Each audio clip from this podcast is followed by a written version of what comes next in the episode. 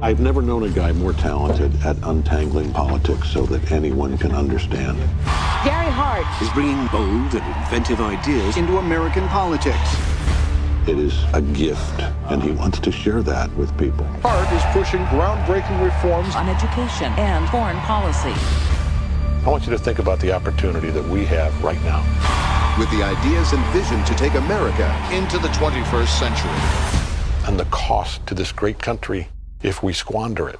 I came here today to talk to you about America's future. Ideas have power. Ideas are what this election is all about. Doubt Scott Hart beating Bush by 12. By 12? Gary Hart is considered the man to beat. Senator, can I ask you a question? Do you feel like you have a traditional marriage? There is no privacy. The cameras go everywhere.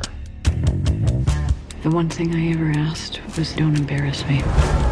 Senator, he had sex with that woman. can't be serious. There's no need for that. Don't you think you owe it to us to be forthcoming? Owe you? You're running for president. I'm aware of that, Tom. It's in the paper. Well, you have a responsibility. I know full well what my responsibilities are. Do you know yours?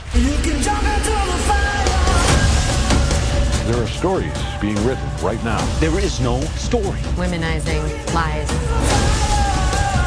Just because some other paper used gossip as front page news, and that doesn't mean we have. does now. This campaign is about the future, not rumors, not sleaze. I care about the sanctity of this process, whether you do or do not.